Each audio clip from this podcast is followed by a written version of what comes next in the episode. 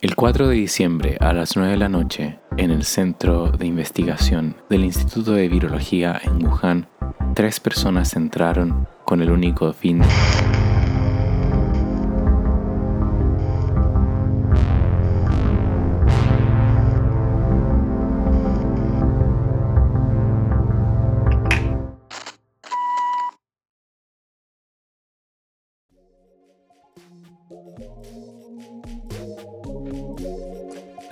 Y bienvenidos a este nuevo episodio del podcast Palo Blanco. Hoy, a sugerencia de nuestra auditora Danae, hablaré de las teorías conspirativas respecto al coronavirus, China y Estados Unidos. Recuerden que siempre pueden dejarnos sugerencias a el podcast Palo Blanco en Instagram. Esto es Podcast Palo Blanco en Instagram. Ahora con el episodio.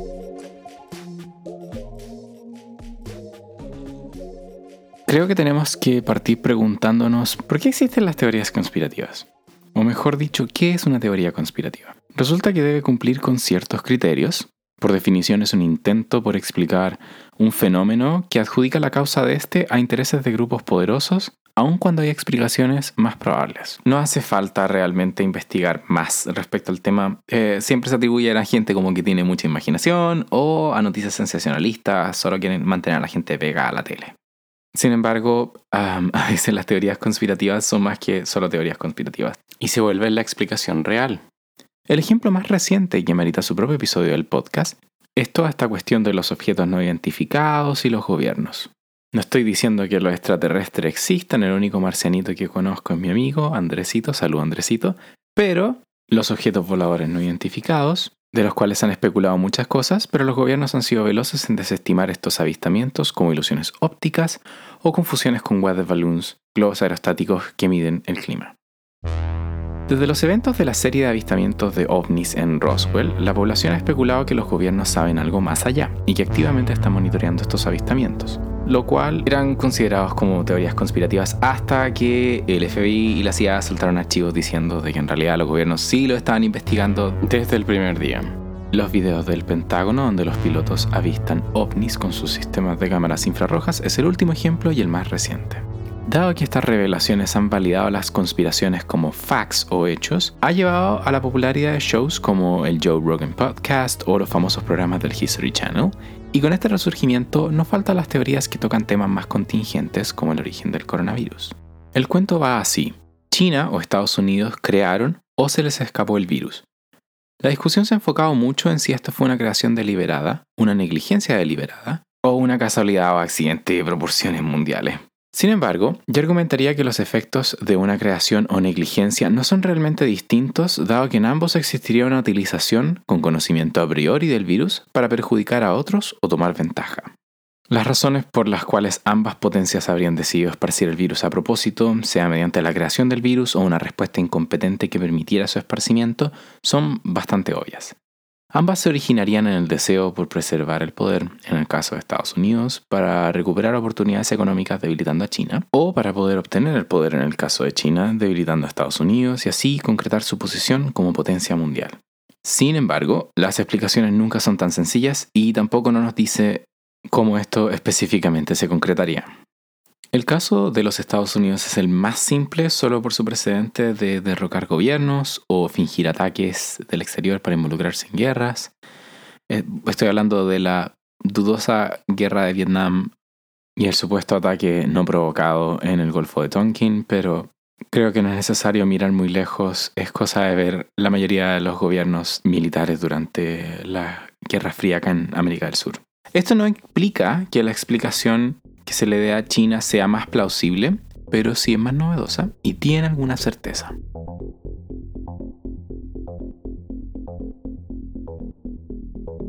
El 4 de diciembre a las 9 de la noche, en el Centro de Investigación del Instituto de Virología en Wuhan, tres personas entraron con el único fin de...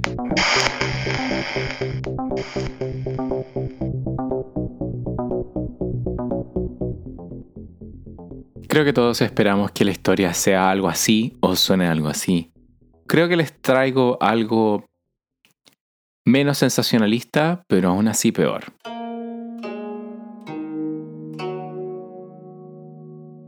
La nueva ruta de la seda, conocida como Belt and Road Initiative, BRI, o One Belt, One Road, es una inversión en infraestructura del Estado chino que pretende aumentar considerablemente la conectividad entre la mayoría de los países de Asia, considerando el sudeste asiático, el sur asiático, Asia del Este y Asia del Oeste o Medio Oriente, ciertos países de África y ciertos países de Europa bajo un sistema de carreteras, rutas marítimas, trenes y además de educación y producción de materias primas.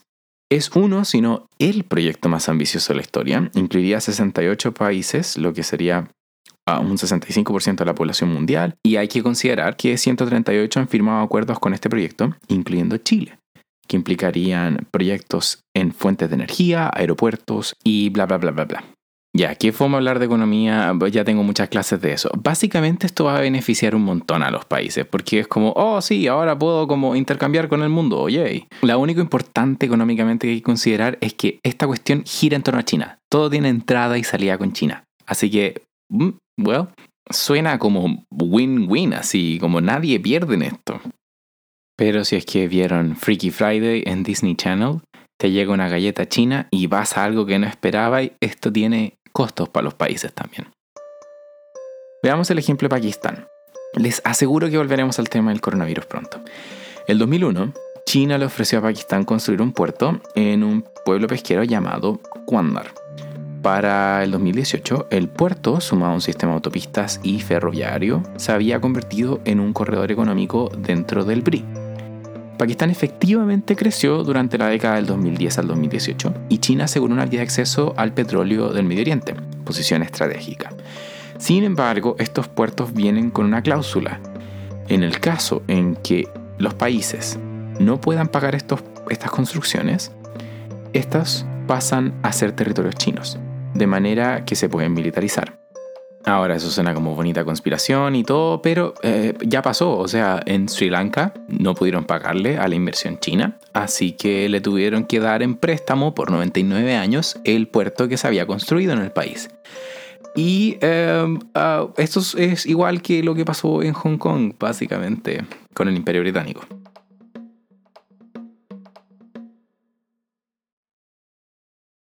Y ahora, ¿qué tiene que ver esta cuestión con la conspiración y hacerse efectivamente más poderoso? Mire, si viéramos un mapa de em, Asia, veríamos que todo este como ruta de la seda marítima, parte del BRI, que se han construido puertos eh, en el mar del sur de Asia, hacen un cordón que bloquea al contrincante más grande de China, que es India. Esta cuestión lo llaman en teoría geopolítica el collar de perlas lo que implica que China puede militarizar navalmente la zona y impedir que India exporte por mar. Y tendría que exportar por tierra y para exportar por tierra tendría que utilizar el BRI. El segundo precedente es la salida de Estados Unidos del escenario mundial. Desde la llegada de Trump a la Casa Blanca, la principal política del país hacia sus relaciones al exterior ha sido un vuelco al proteccionismo. En la búsqueda por poner America First se ha generado un vacío en las políticas internacionales en que China ha estado felizmente llenando. Hay demasiados ejemplos al respecto. La salida de Estados Unidos del TPP le ha permitido a China liderar la posición a este, ya que el TPP era el principal competidor con el BRI. Y el BRI y el TPP son ambos temas complicados, honestamente eso da para su propio podcast. En fin, el vuelco de Estados Unidos hacia adentro tiene como ejemplo más reciente el corte del financiamiento a la Organización Mundial de la Salud por parte de Estados Unidos. Este rol ahora lo ha China, lo cual le da leverage en las políticas de salud mundial. Por si acaso con leverage me refiero a esta como capacidad real de negociación que uno tiene. De eso es como la cantidad de plata que tú tenés. Y obviamente acá si China aporta mucha plata a la OMS, tiene como mucho más que decir sobre temas de salud mundial. Estados Unidos había empezado el fin de su guerra tarifaria con China justo antes que el virus se volviera una pandemia. Este acuerdo se había logrado dar una serie de compromisos entre los países. China se comprometía a grandes sumas en importaciones y a la protección de los derechos de propiedad intelectual, que es un tema, esa cuestión ha sido un tema hace tiempo en China. Sin embargo, el acuerdo estaba sujeto a ciertas cláusulas. Afortunadamente para China, una de estas era, y estoy parafraseando del artículo 7.6, en el evento en que algún desastre natural o cualquier evento fuera del control de ambas partes afecte la capacidad que una de las partes cumpla con su acuerdo a tiempo, las partes deberán consultar entre sí. Lo cual libera a China de la tremenda presión tarifaria y abre nuevamente las puertas al mercado norteamericano. Se firma este acuerdo a comienzos de enero. Acto seguido se declara como epidemia en China el coronavirus.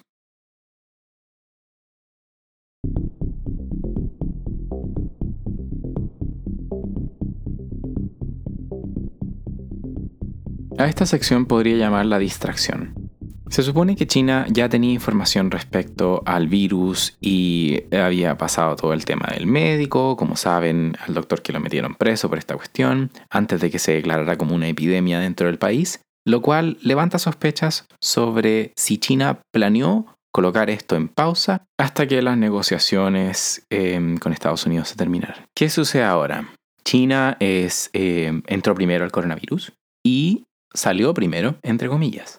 Ah, lo que le permite ser el productor del mundo entero, dado que Estados Unidos además se cerró y sabemos de que las empresas de insumos médicos no están exportando hacia afuera, así que China alimenta al mundo y le proporciona de capitales financieros, etcétera, etcétera. Básicamente ahora está la posición para negociar como quiera y consolidarse mundialmente. Ahora, si esta cuestión no los preocupa, China además aprovechó la oportunidad en la que el mundo está distraído haciendo otras cosas para eh, reclamar ciertas islas que estaban en disputa ahora como territorio chino y además apretar el control sobre Hong Kong. Ah, y por si no nos habíamos acordado, eh, todos los países que se endeudaron gigantemente para participar en el proyecto del BRI, ahora sí se empobrecen por la situación y no pueden pagar sus deudas, chan chan, pásennos sus territorios en leasing. Insisto que esto da como para su propio podcast, pero quiero que quede claro que es un tema en la política en Asia. Eh, se ha hablado mucho de neocolonialismo con esta cuestión de China y claramente esto los puede solidificar en una posición mundial es la mejor forma de entrar de golpe a la política mundial como el país número uno. Son los proveedores del mundo y ahora no tienen competencia, lo cual les permite estipular las reglas del juego como ellos quieran que sean. Bueno, ¿cuál es el paso siguiente? Como ya tomé chino en la U y no sé si aprendí realmente chino, diría que no.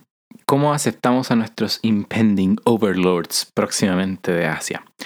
Um, bueno, en realidad este tema no es nuevo dos generales chinos escribieron un libro que se llama Unrestricted Warfare.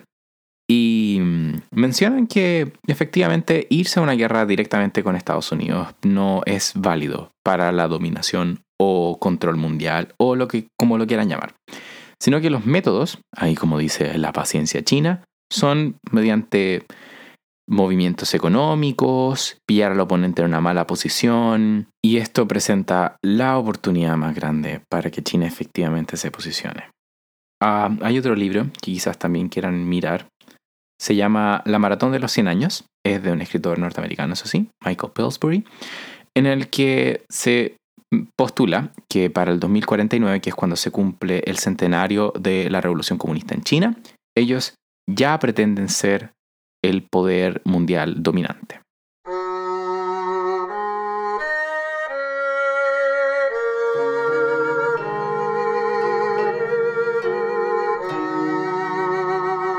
Ya sabemos que la oportunidad es indiscutiblemente buena, pero creo que hay que analizar los datos. Bueno, a pesar de que no hemos analizado qué es lo que ha pasado con Estados Unidos, es importante mencionar que ambos, Estados Unidos y China, han sido absolutamente perjudicados por la situación actual en realidad difícil cuantificar la pérdida. La inversión estatal de Estados Unidos para contrarrestar el virus ha sido de como 6 billones de dólares, lo que es casi un tercio de su PIB antes de la cagada del coronavirus. O sea, eh, eh, vamos a ver cuánto en realidad es de su PIB ahora este año. Y, y, el desempleo es gigante, o sea, más de un 20%. En breve es una catástrofe esta cuestión. Y para China la cosa no ha sido en realidad muy distinta, como la pérdida son de miles de millones de dólares y las empresas estatales están cayendo casi un 50% en sus ganancias, o sea, y cientos de, cientos de millones de personas en desempleo. No parece como una cuestión que en realidad haya sido desarrollada a propósito. Entonces, si los datos no nos acompañan, ¿por qué tratamos de encontrar respuestas en teorías conspirativas? O sea, son entretenidas, obvio, pero yo creo que hay algo más. Creo que partir por el pésimo precedente que tenemos como con algunos países como Estados Unidos, en el que quieren poner algún plan en acción y lo que hacen es que toman medidas para encubrirse. He ahí las sorpresas que han salido, como mencioné al comienzo del podcast, de los archivos desclasificados del FBI o la CIA, que tienen demasiadas cosas y uno dice como, como ¿qué está pasando? Al final, tanta información te lleva a este fenómeno de la posverdad. No hay nada confiable allá. Y, y creo que eso se ha esparcido. Genera paranoia y desconfianza en la población, no solo en Estados Unidos, sino que en todo el mundo. Y eso da paso a la segunda causa, que sería utilizar esta desconfianza por parte de los estados, como tanto Estados Unidos como China, para crear una campaña activa de exceso de información y desinformación respecto a la situación actual, usando la posverdad como una herramienta para vaciar un mar de datos contradictorios y así saturar a las personas.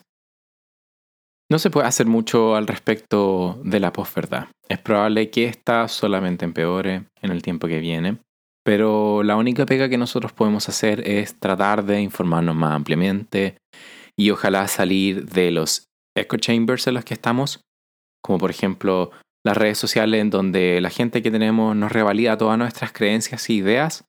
Salir de eso creo que es clave para informarse apropiadamente, como informarse ampliamente y sacar las conclusiones propias. Pero bueno, volviendo a la teoría. Creo que respecto a la situación mundial hay una respuesta mucho más apropiada y siento yo que me genera mucho más temor.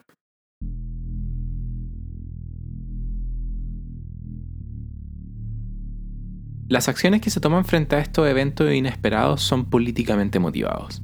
Al final, cada crisis resulta en una oportunidad para estos como gobiernos o personas con poder económico de incrementar su poder y un ejemplo de esto sería pues, las acciones en la bolsa que están a la baja y quienes se van a ver beneficiados son las personas que tienen los recursos para comprar estas acciones y al final enriquecerse más.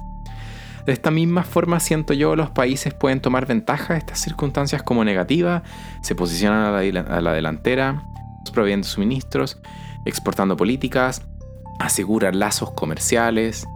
Siento yo que es posible que China tenía información previa respecto al virus es lógico, el primer país que lo experimentó, y decidió en algún momento silenciar activamente a quienes trataron de destapar la olla, como no diría. Eh, como les mencioné, el caso del doctor, que había alertado a todo esto y al final lo tomaron preso. Aunque puede que las razones originales hayan sido que estaba cerca del año nuevo chino, había mucho movimiento económico, sin embargo, se tomaron acciones. Lo mismo se puede decir de Estados Unidos. Tuvo tiempo para reaccionar y decidió no hacerlo. La pandemia yo creo en gran grado era prevenible si se hubiesen tomado las medidas necesarias desde el primer momento, pero se decidió en realidad ser negligente para probablemente evitar la disrupción. O, quién sabe, em, quizás todo esto siempre estuvo destinado a ser así. A veces estas discusiones quedan muy reducidas, pero las respuestas no son en blanco y negro.